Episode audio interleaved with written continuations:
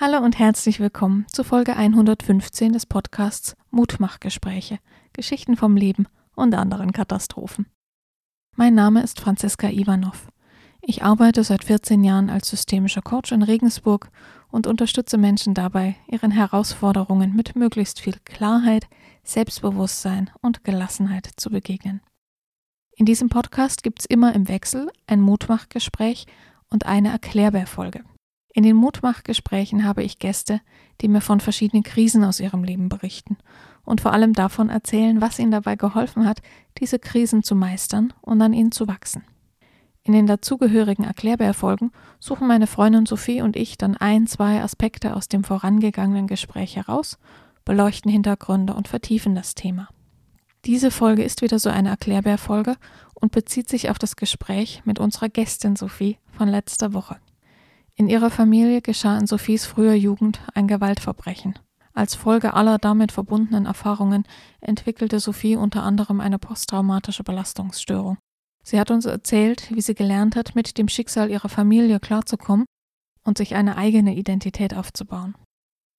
In der heutigen Folge gehen wir zunächst darauf ein, dass Sophie meinte, dass sie überhaupt nicht verstehen kann, warum sich Menschen zur Unterhaltung True Crime Formate anhören oder ansehen. Denn irgendwie ist es ja schon so ein bisschen absurd, dass sich viele Menschen in ihrer Freizeit damit beschäftigen, was in anderen Familien echte Leben zerstört und unfassbar viel Leid mit sich bringt. So in der circa ersten Viertelstunde sprechen wir darüber, warum Verbrechen auf so viele eine Faszination ausüben. Und danach widmen wir uns unserem eigentlichen Thema der heutigen Folge und sprechen über Kontrollverlust und den Umgang damit. Habt viel Freude beim Anhören.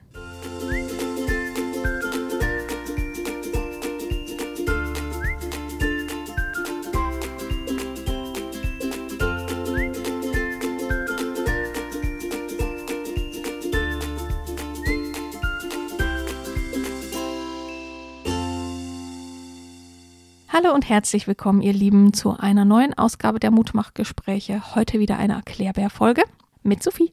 Hallo. Wir haben schon lecker gefrühstückt, nutzen heute mal ein Wochenende und hoffen, es wird halbwegs entspannt. Ja, ich werde heute ein bisschen abgelenkt sein.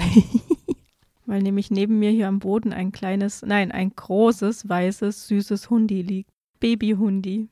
Hundebaby ist ein Baby, aber riesig groß. Da die Familie ausgeflogen ist, haben wir die Ehre. er podcastet heute mit uns. Genau. Also wenn es mittendrin mal seufzt oder ihr irgendwas nagen hört. das ist das Baby. Gut, legen wir los. Mhm. So lange pennt. Ich wiederhole erst. Yep. Ja, wir müssen heute ein bisschen aufpassen, dass wir mit den Namen nicht durcheinander kommen. ja, stimmt. Denn wir beziehen uns auf das Mutmachgespräch mit Sophie von letzter Woche. Was nicht ich bin. Korrekt. Und Sophie hat uns ihre Geschichte erzählt, beziehungsweise, ja, wie bei den anderen auch, einen kleinen Ausschnitt, einen Teil ihrer Geschichte, der nicht so ganz alltäglich ist, ne? Nee, überhaupt nicht. Sophie war so circa im Unterstufenalter, als in ihrer Familie ein Familienangehöriger versch verschwunden ist. Mhm. Also wirklich so über Nacht als vermisst galt was natürlich was mit den betroffenen Personen gemacht hat, ne? Völlig klar.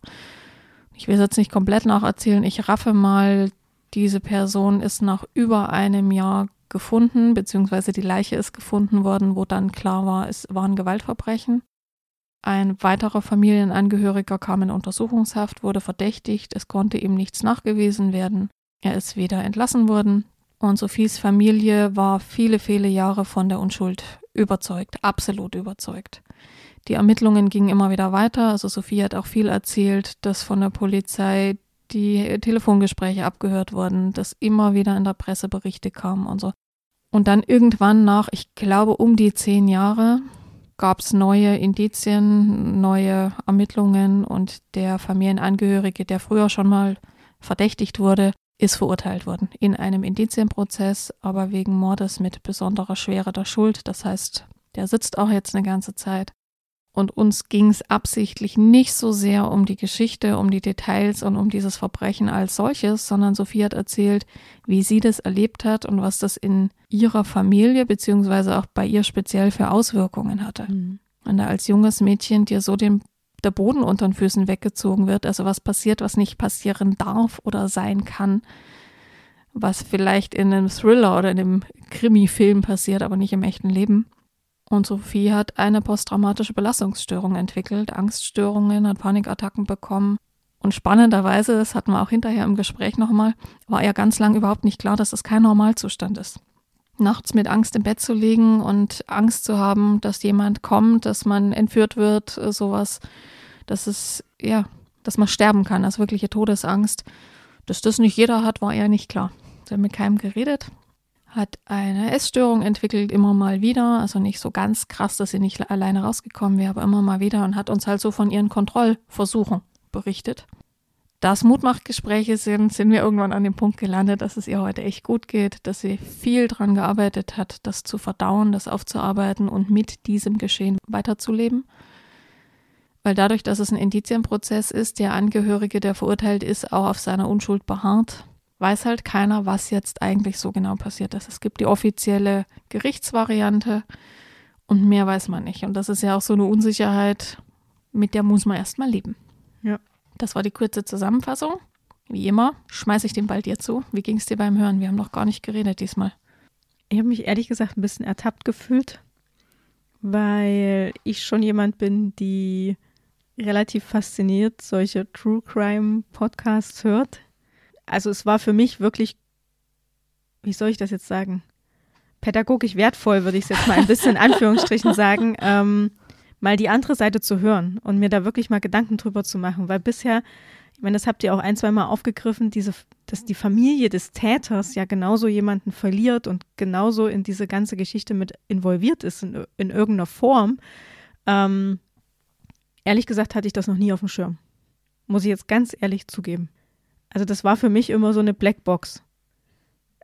Oder wie du zwischendrin gesagt hast, der Täter hat keine Familie. Jetzt in ganz dicken Anführungsstrichen. Und von daher war das für mich jetzt wirklich auch eine sehr augenöffnende Folge. Yes. Oder horizont erweiternde Folge. naja, weil es mir, ähm, weil es mir genau diesen Punkt bewusst gemacht hat. Und ich glaube, ich jetzt jede, jede, ich werde weiterhin True Crime Podcasts hören, muss ich jetzt ehrlich zugeben, aber ich glaube, ich werde die Folgen anders hören. Mhm. Nochmal? Yes. Na, ich habe darauf tatsächlich ein bisschen spekuliert, weil ich höre auch True Crime, auch mit einer gewissen Faszination und habe mir schon immer Mühe gegeben, das eben nicht als Geschichten zu hören, sondern als echtes Leben. Und es gibt ja bei jedem Gewaltverbrechen mehr Opfer als das Offensichtliche eben weil da Angehörige, ja. Freunde drumherum sind. Oder auch, ja, wenn in einem Dorf ein Verbrechen passiert, dass dann die Dorfbewohner alle Angst kriegen und sich nicht mehr so sicher fühlen und so. Also ja. es gibt ja immer so viel mehr Opfer als die direkt Betroffenen. Mhm.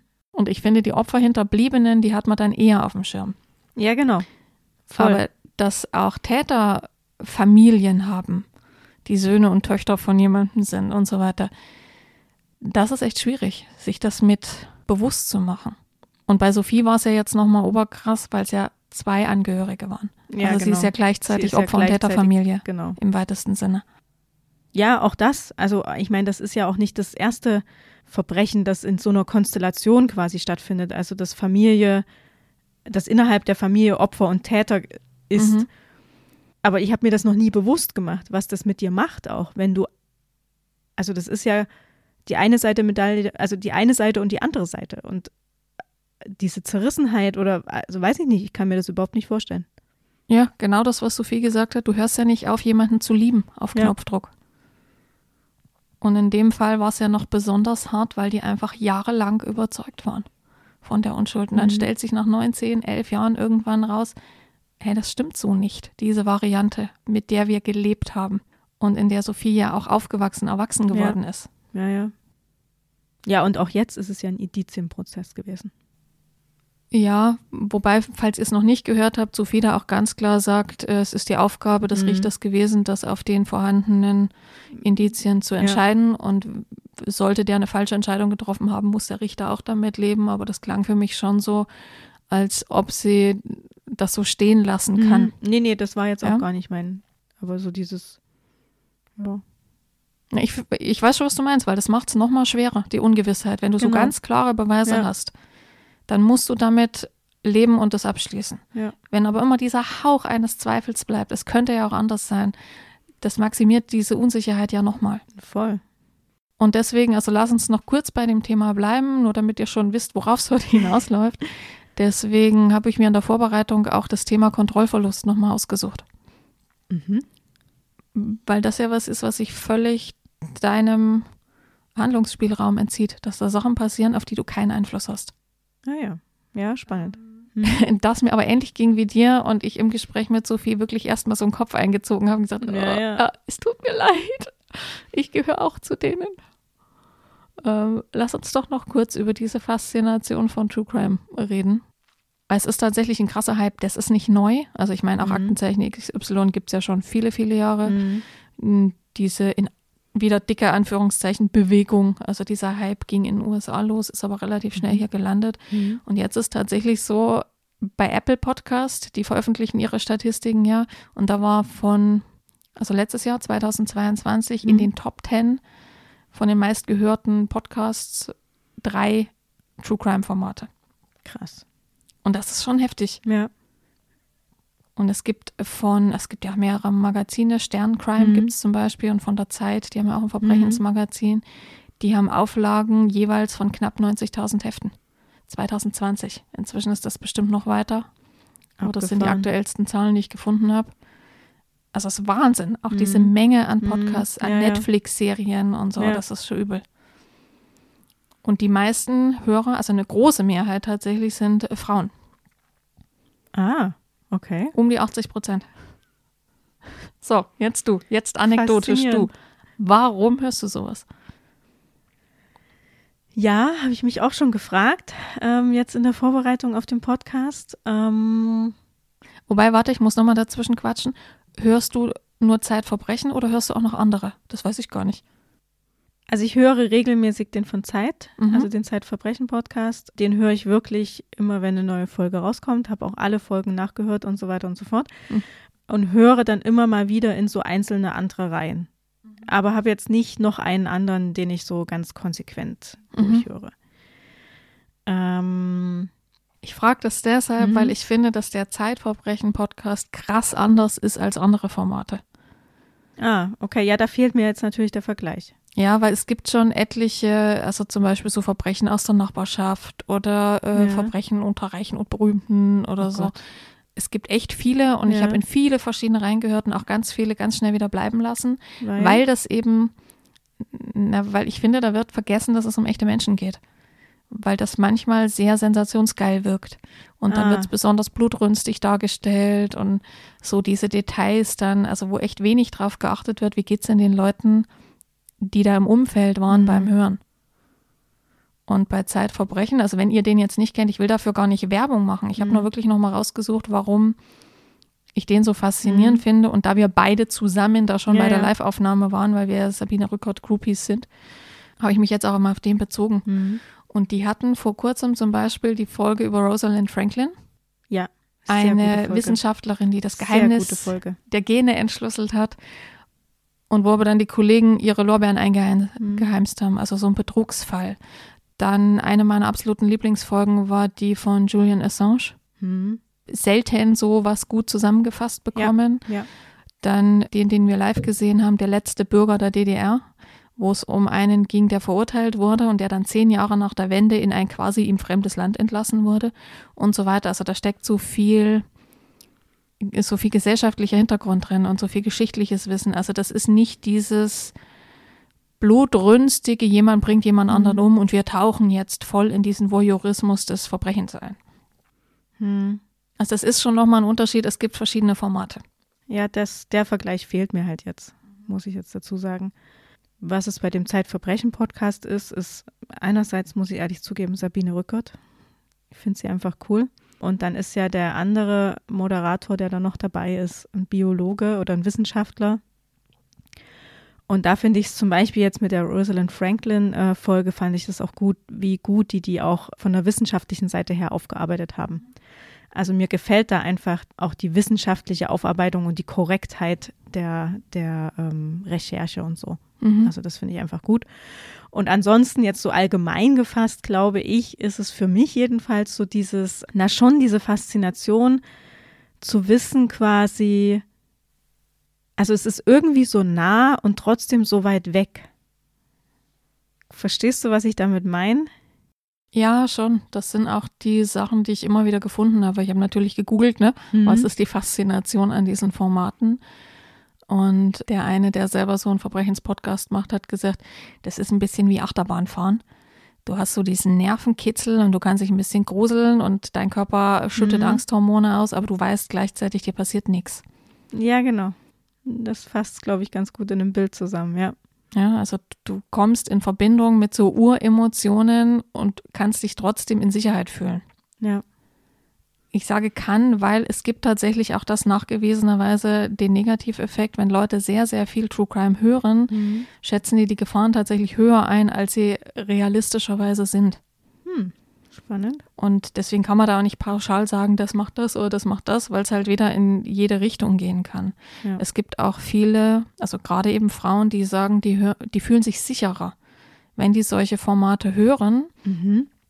weil, Weil? du, naja, erstmal, wenn du viele Verbrechenspodcasts hörst, wiederholen sich die Geschichten irgendwann. Du fängst Mhm. an, die Fälle zu kennen, was ja im Kopf dann auch zeigt, ach, so viele gibt es gar nicht, wenn die sich jetzt schon wiederholen. Mhm. Du kannst So besser einordnen. Mhm. Ja, es passiert nicht so häufig, wie man denkt. Ach so. Ne? Mhm. Frauen, die abends im Dunkeln alleine nach Hause gehen durch dunkle Gassen, neun von zehn haben Angst. Mhm. Aber es passiert nicht neun von zehn was.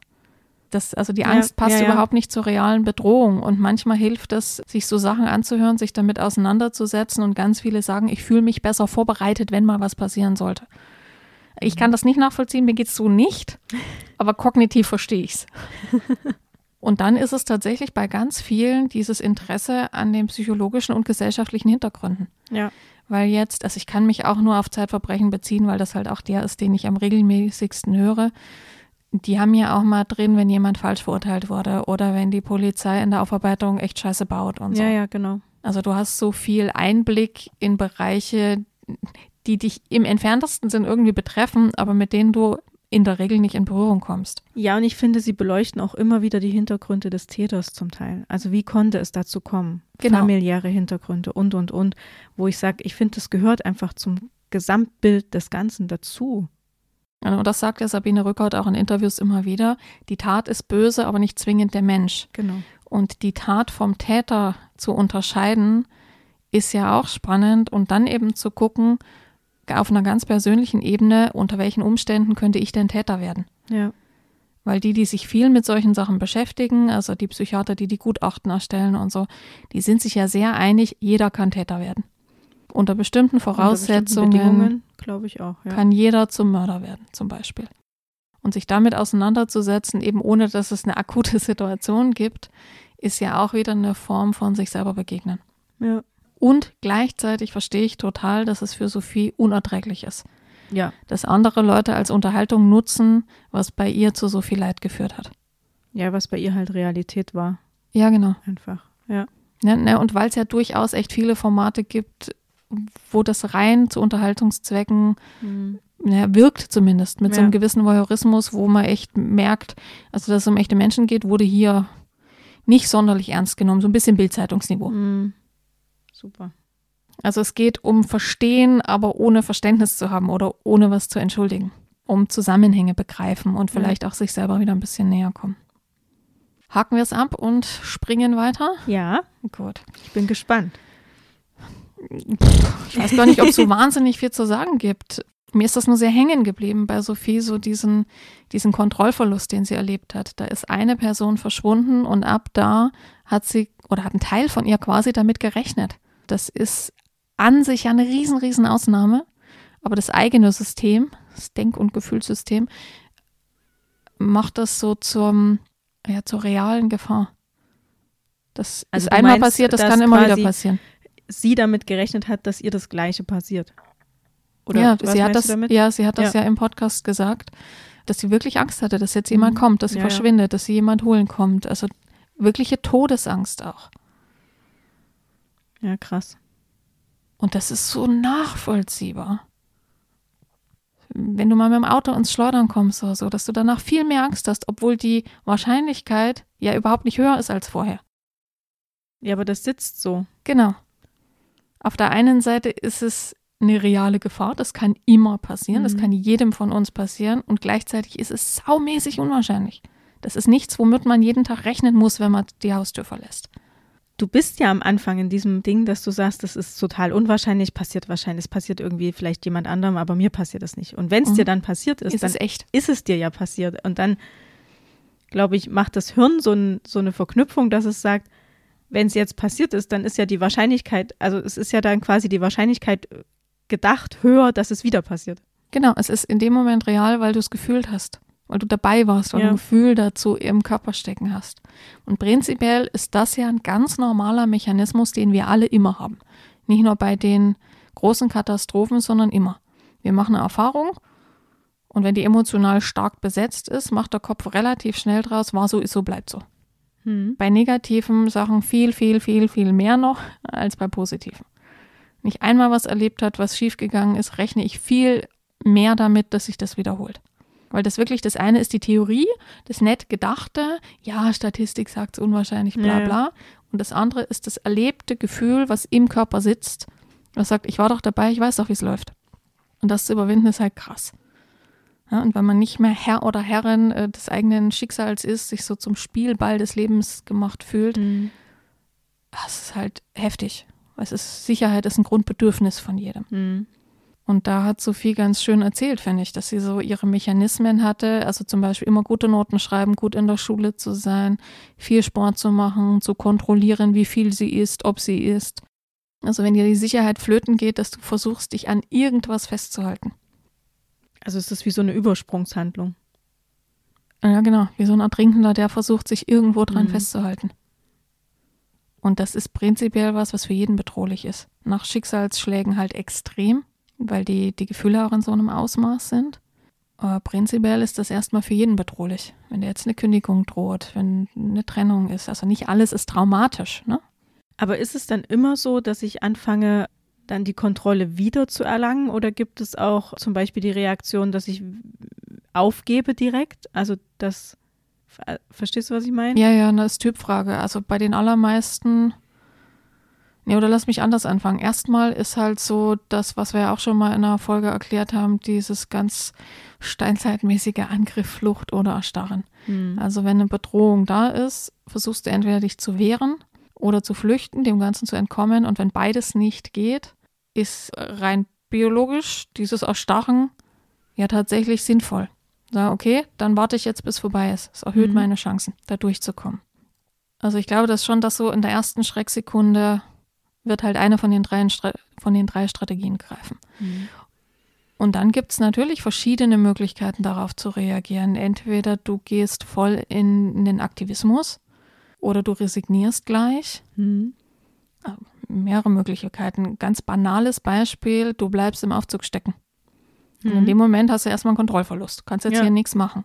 Und dann fangen echt viele Leute an, wie blöd, hundertmal auf den Knopf zu drücken. In dem Wissen, es Mhm. bringt exakt nichts. Aber ich muss jetzt irgendwas machen. Hm. Ja, ja. Muss in den? Aktionismus kommen, ja. Oder eben, wenn du im Auto sitzt und es passiert irgendwas, dass du wie blöd lenkst und bremst und alles gleichzeitig, also du tust was. Hm. Ob das jetzt gerade sinnvoll ist oder nicht, kannst du nicht rational abwägen. Ja. Du machst erstmal was. In- Oder andere sinken in sich zusammen, bringt dir nichts. Ich kann mir eh nicht helfen. Es gibt den Begriff der erlernten Hilflosigkeit. Kennst du das? Nee. Wenn du Situationen hast, also entweder was sehr Traumatisches oder was, was sich immer wieder wiederholt, wo du lernst, du bist in Situationen so ausgeliefert, du kannst nichts ändern Hm.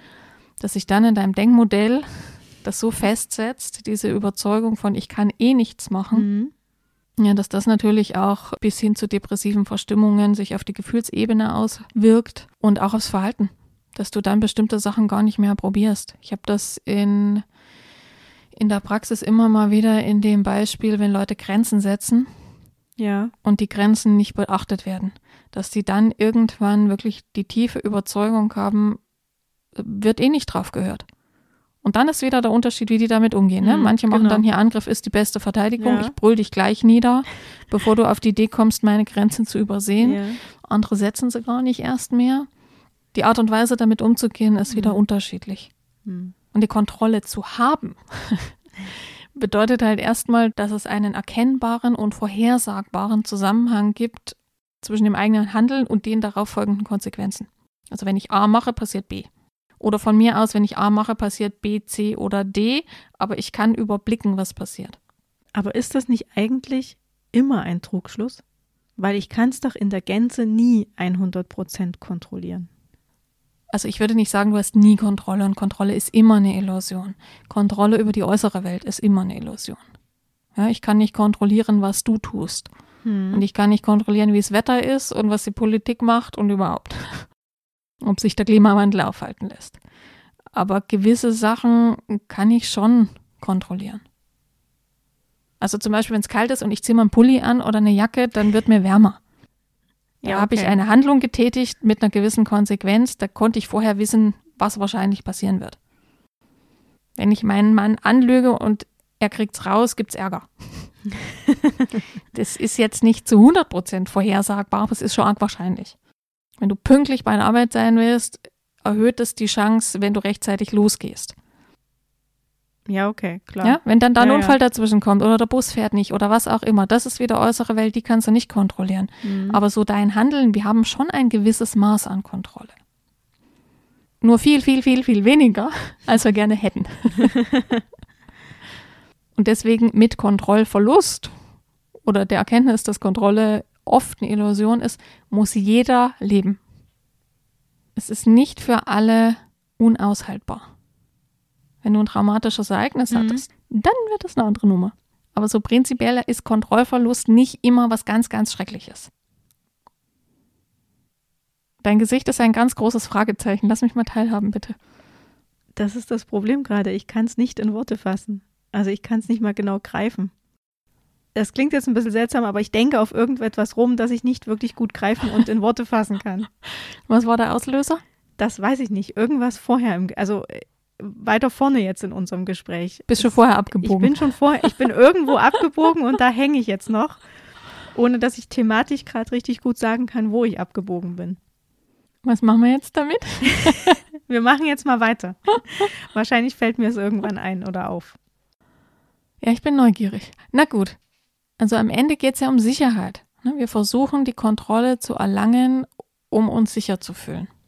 Und das beißt sich natürlich mit der Tatsache, dass die Welt im Großen und Ganzen ganz viel Unsicherheitspotenzial hat. Müssen wir eine Pause machen? Ja, witzigerweise ist in meinem Kopf die ganze Zeit, wenn du einen Pullover anziehst, wenn es draußen kalt ist und du ziehst einen Pullover an, dann wird es warm. Und da hängt mein Kopf. Was? Na, es ist nicht so, wenn ich jetzt einen Pullover anziehe, wird es draußen warm. Sondern wenn es draußen kalt ist und ich ziehe mal einen Pullover an, dann friere ich weniger, dann wird mir warm. Das ist aber ein total geiler Punkt, den wir jetzt nicht vorbereitet haben. Ähm, cool. Mag ich. Ist ganz Stimmt. nützlich, wenn dein, wenn dein Hirn stehen bleibt. Weil das ist ja oft so diese Idee, wenn ich versuche, die Kontrolle zu erlangen. Hm. Dann mache ich das und das und das und das in der Hoffnung oder in der Überzeugung, dass ich dann ein, eine bestimmte Konsequenz erzwingen kann. Hä? Habe ich nicht verstanden. Dein Beispiel.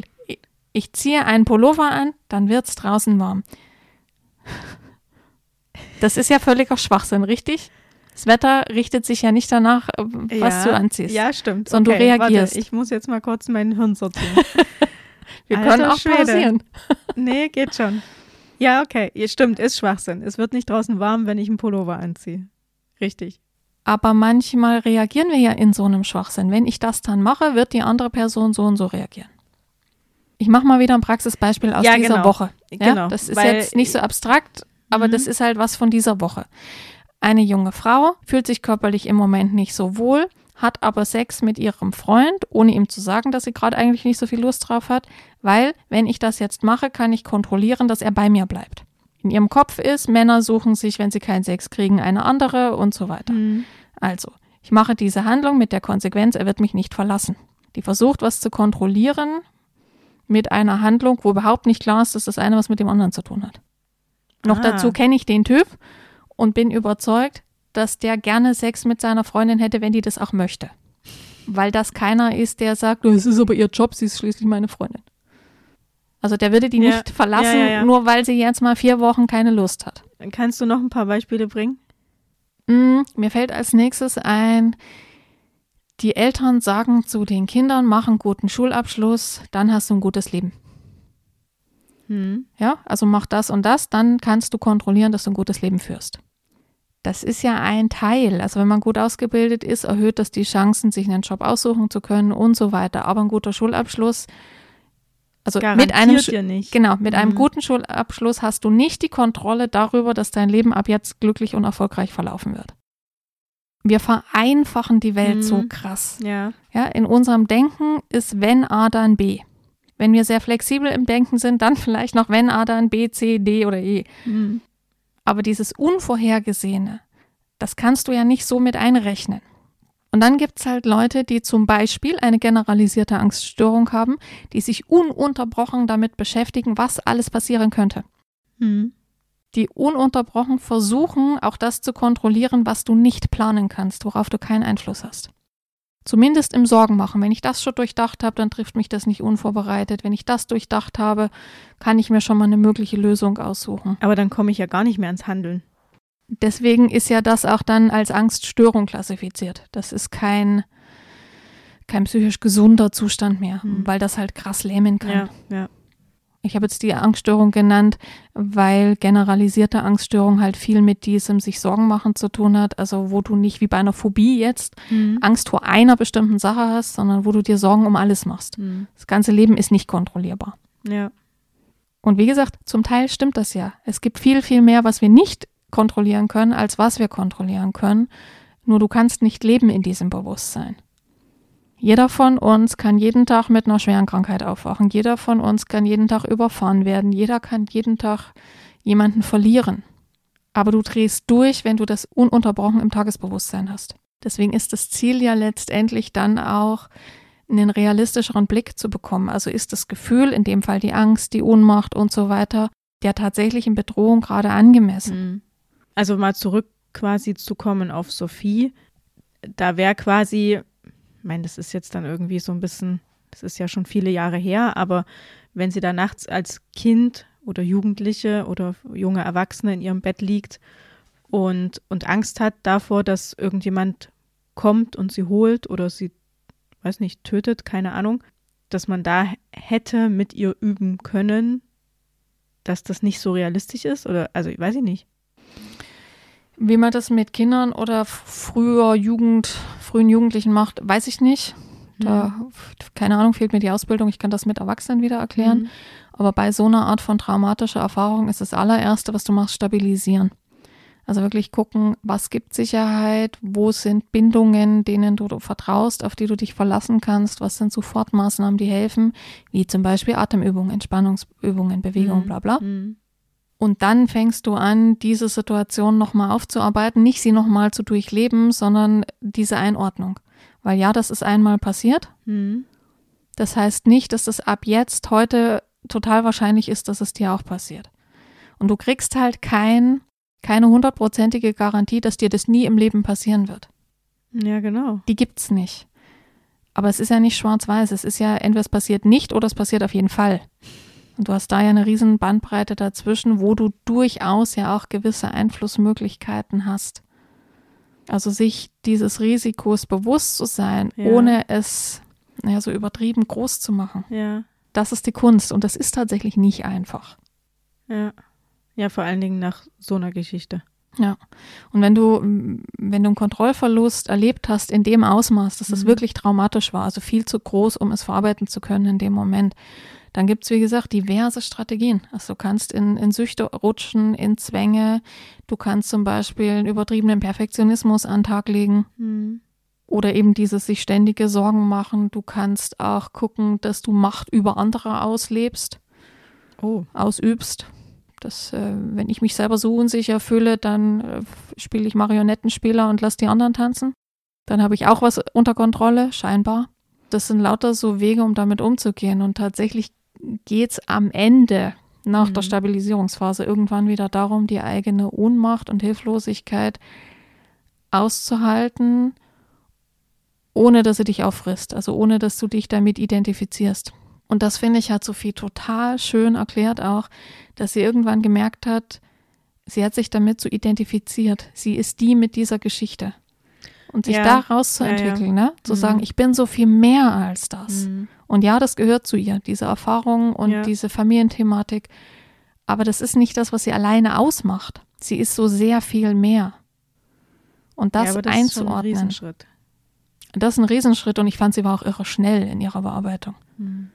Also das kann ja nur auch wirklich ein halbes Leben dauern. Aber sie hat, und deswegen habe ich mich so gefreut auch, dass sie das Mhm. erzählt hat, weil sie so, wieder in Anführungszeichen, den richtigen Weg gegangen ist. Sie hat sich helfen lassen, sie hat drüber geredet. Sie ist ihrer Angst auch immer wieder begegnet, hat das, das hat sie jetzt im Podcast gar nicht Mhm. so ausführlich erzählt. Ich hoffe, ich erzähle da nicht zu viel. Aber sie hat ja auch mit dieser Körperwahrnehmung immer wieder ge, geübt, hat Mhm. Yoga angefangen Mhm. und so. Also so ein Bezug zu dem Körper, um auch wenn die Angst kommt, zu Ja. merken, wirklich in der Beobachtung zu bleiben, Ja. sich nicht von der Angst fressen zu lassen, sondern zu merken, okay, mein Herz schlägt gerade schneller, ich fange an zu schwitzen vielleicht, ich kriege einen trockenen Mund und so. Und dann das erstmal zu wissen, okay, meine Amygdala schreit gerade Alarm, jetzt Mhm. passiert das und das. Das hat aber gerade nichts mit dem realistischen Auslöser zu tun. Also mit dem, was jetzt Es ist im nichts Moment passiert. quasi los ist. Genau, es war ein Mhm. Trigger. Es ist mein rotes Knöpfchen gedrückt Mhm. worden. Aber es gibt gerade im Moment keine wirklich echte bedrohliche Situation. Und das kennen ja auch die meisten von uns, wenn man was erlebt hat, was angstmachend war oder eine schlechte Erfahrung. Und dann kommt man in eine Situation, die irgendeine Ähnlichkeit hat, wo es Ja. genauso riecht, wo dasselbe Lied läuft. Irgend sowas, Ja. dass dann sofort der Körper reagiert. Mhm. Und dann ist das Gefühl echt und die Gedanken dazu, aber die, die Situation ist nicht real. Und das unterscheiden zu lernen, dass die, Situ also dass die Gefühle durchaus echt sind, Mhm. aber halt auf Erinnerungen basieren oder auf Zukunftsängsten, aber nicht jetzt gerade ihre Berechtigung haben. Mhm. Okay, Ja. ist ein bisschen doof ausgedrückt, mir fehlen jetzt die passenden Worte, aber es ist, es ist keine reale Gefahr. Bleiben wir mal dabei. Und das kann man lernen und üben. Sage ich ja auch in fast jeder Folge nach traumatischen Erfahrungen, finde ich, sollte man das nicht alleine machen, sondern sich da eine Begleitung suchen, Hilfe weil wenn man das Leben als so massiv verunsichernd empfindet, wenn die Sicherheit so fehlt, braucht man geschützten Rahmen. Und das kann halt, das kann innerhalb der Familie sein, das kann ähm, mit einem Partner oder einer Partnerin sein, mit engen Freunden oder eben mit Leuten, die einen Schritt weiter sind, mehr an der Distanz, also mit irgendwelchen Therapeuten oder Coaches oder so, Mhm. Beratungsstellen, Ja. Wo man lernen kann, es gibt hier einen geschützten Rahmen, hier in diesem Rahmen passiert mir nichts, hier kann Mhm. alles da sein, Mhm. ich muss mir keine Gedanken machen, dass mein Gegenüber das jetzt gerade nicht aushält. Ist ja manchmal so, wenn man Mhm. die, die Lieben ganz eng hat, dass man sich dann gleich Gedanken macht, oh, hoffentlich wird denen das nicht zu viel. Und dann lernen, quasi die Bewertung einer Situation, die eigenen Gedanken dann auch Mhm. als Auslöser für die Gefühle zu erkennen. Das ist wie bei Flashbacks, das hatten wir ja auch schon mal in der Trauma-Folgen-Episode Ja. dass bei Flashbacks Leute die Trauma verursachende Situation nochmal erleben. Die sind da wie gefangen, als ob das jetzt gerade nochmal passiert. Obwohl es im Moment überhaupt Aber es nicht passiert nichts. Mhm. Ja? In der äußeren Welt passiert nichts. Es findet innen statt. Und das schmälert das im Inneren nicht. Aber wir müssen quasi das dazu holen, dass es, dass die Gefahr, die Bedrohung gerade Mhm. nicht real ist. Ja. Und im Endeffekt dann, es klingt jetzt so viel einfacher als es ist, nur hilft nichts. Das Unabänderliche akzeptieren, also akzeptieren, dass das Leben im Großen und Ganzen nicht kontrollierbar ist und sich dann auf das Machbare konzentrieren und immer wieder beschränken. Immer wieder, wenn die Gedanken fliegen, Mhm. zurückholen und zu gucken, wie kann ich meine Gedanken denn jetzt in eine Richtung lenken? Mhm. Also Gedanken sind zu schnell, du hast nicht in der Hand, wel- welche Gedanken dir durch den Kopf fliegen. Fliegen. Aber du kannst ja dann durchaus kontrollieren, welche Gedanken du bestärkst, wiederholst, bestätigst, Mhm. Argumente dafür findest oder ob du da in eine andere Richtung abbiegst, dich auf was anderes konzentrierst. Und natürlich dein Verhalten, deine Handlungen Mhm. kannst du langfristig gesehen durchaus kontrollieren. Und sich dann auf das Machbare zu konzentrieren und das Unabänderliche zu akzeptieren, das ist der Weg. Und da hat Sophie total gut gezeigt, dass es geht. Mhm. Ja, das stimmt. Und dann kannst du nämlich anfangen, korrigierende Erfahrungen zu machen. Weil wenn man dann nochmal Sophie als Beispiel nimmt, Mhm. die ist ja jetzt schon sehr, sehr, sehr, sehr viele Jahre und rechnet das mal in Tage und Nächte um, nicht geklaut worden. ist nichts passiert. Ja. Dann an dem Punkt zu sein, wo der Kopf das auch wieder ins richtige Maß setzt, das dauert halt. Mhm. Weil das Gefühl sagt, ja, scheiß doch auf, äh, weiß ich nicht, 10, 15 Jahre nicht geklaut. Scheiß auf die Statistik. Genau, weil in dem einen Fall hast du halt Pech ja, gehabt. genau. Ja, und dann zu sagen, okay, und dann mache ich mir Gedanken drum, wenn der eine Fall eintritt und habe nicht mein ganzes Leben davor Angst. Das ist dann das, wo es Mhm. wieder aushaltbar wird. Ja. Weil es kann dir ja auch keiner sagen, dir wird das nicht passieren. Ja, die Garantie gibt es ja nicht. Nee, die gibt's nicht. Dir kann keiner sagen, du erleidest keinen Schicksalsschlag. Und deswegen die Sachen, die die größte Angst machen, okay, damit beschäftigen ist okay. Ja. Wir hatten das ja letztens auch mal im Gespräch, ich glaube in der Gruppe, ich weiß es nicht mehr, ähm, dass es durchaus sinnvoll ist, sich mal mit Patientenverfügung und Vorsorgevollmacht und sowas ja, zu ja, beschäftigen. Ja, genau. Weil es kann der Fall eintreten, dass unvorhergesehen du dich auf einmal mit Krankheit und Tod beschäftigen musst. Und dann gewisse Fragen geklärt zu haben, da ist ja was, wo die Angst sehr sinnvoll genutzt ist. Hm, das stimmt. Aber jetzt nicht jeden Tag drüber nachdenken, oh Gott, was mache ich wenn, weil das lähmt dann wieder.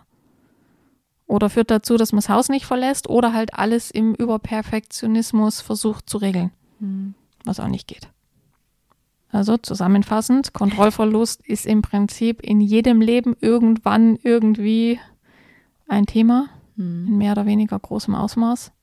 Das heißt aber nicht, dass es eben zu psychischen Erkrankungen oder Störungen führen muss. Deswegen dann für Sicherheit zu sorgen im Sinn von, ja, ich akzeptiere, wo ich was tun kann und gestalte mir das mit so viel Sicherheit wie möglich, das geht ja. Hm. Und, Ja. in, und Sicherheit in dem Sinn, dass du, wenn es eben geht, dir eine Umgebung schaffst, zum Beispiel, in der du dich wohlfühlst. Oder dass du dich mit Menschen umgibst, denen du vertrauen kannst. Das ist ein bisschen schwierig, ne? weil die Leute, die, äh, die die Bindung am meisten bräuchten, an die kommt man am schwersten ran, weil die die größte Angst haben. Hm. Deswegen ist es ja manchmal gut, man sucht sich einen sicheren Rahmen, wo man die Zeit hat, ganz langsam da eine sichere Umgebung aufzubauen. Ja. Ich verweise euch mal noch, ihr Lieben, an unsere Folge über Ängste und Panikattacken. Ich habe mir jetzt die Nummer nicht rausgesucht. Ja, die war mal im Januar, nicht im dieses Januar. Jahr. Ja, Letztes ich Jahr im Januar. Letztes oder vorletztes, ich weiß gar nicht mehr. Oh, stimmt. Aber wir haben auf jeden Fall schon mal eine Folge gemacht, ich schreibe es mit in die Shownotes, wo wir Panikattacken nochmal genauer erklärt haben und so diesen Sinn und die Entstehung von Angst. Stimmt. Ja, ähm, ich muss ehrlicherweise sagen, dass ich immer noch irgendwo weiter vorne im Gespräch hänge, jedenfalls so teilweise.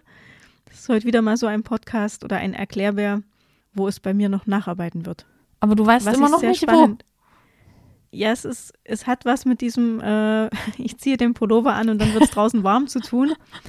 Ähm, aber ich glaube, das muss ich für mich noch mal ein bisschen aufklamüsern. Pseudokontrolle quasi. Ja, wobei ich jetzt echt, ehrlich gesagt, äh, steif und fest behauptet hätte, den Part habe ich schon ähm, verstanden. Aber vielleicht auch nicht. Muss ich jetzt feststellen oder so ähnlich. Ich äh, werde darüber nachdenken. Ist wie, wie immer mal wieder, macht auch der Erklärbär bei mir irgendwelche lustigen Sachen im Kopf. Ja, wir hatten aber auch eine harte Woche, was das angeht. Das stimmt auch wieder. Ja, ich hoffe, ich kriege dann das Ergebnis deiner Überlegungen. Mal gucken, ob euch auch davon berichtet wird. Schauen wir mal. Ja, dann haben wir eine kurze Folge, lass uns damit gut Mhm. sein. Und ich gebe noch einen Ausblick Hm, auf das stimmt. nächste Mutmachgespräch nach der Pause, auf das freue ich mich seit Monaten. Ähm, Oh, ich glaube, durf- ich weiß, welches Du das weißt ist. es schon, ja, ja. Ich durfte Veronika Ecker interviewen. Die ist die Tochter eines katholischen Pfarrers und hat dementsprechend einiges zu erzählen. Das Interview haben wir schon vor ein paar Wochen aufgenommen und endlich, endlich bekommt ihr es dann übernächste Woche zu hören. Zu heute noch, ja, lief jetzt mal wieder ein bisschen anders als geplant, aber passt ja zu Kontrollverlust. Wenn ihr Fragen habt noch oder euren Senf dazugeben wollt, tut das sehr gerne. Meldet euch auch gerne noch zu Sophies Folge zum Mutmachgespräch davor. Nicht du. Ich weiß, es war, ist immer wieder für mich verwirrend. Schreiben könnt ihr wie immer an die Profile der Mutmachgespräche, entweder bei Instagram oder bei Facebook. Und wenn ihr Lust habt, könntet ihr auch mal wieder eine Runde Bewertungen und Sternchen verteilen. Genau. Ich sag das so sehr. Wir freuen uns immer. Genau, wir freuen uns. Und das Babyhundi freut sich auch. ich glaube, dem ist ein bisschen wurscht, aber das Babyhundi freut sich, dass wir jetzt wieder Zeit haben für ihn. Na dann, ihr Lieben, macht euch eine schöne Zeit. Bis bald. Bis bald. Ciao.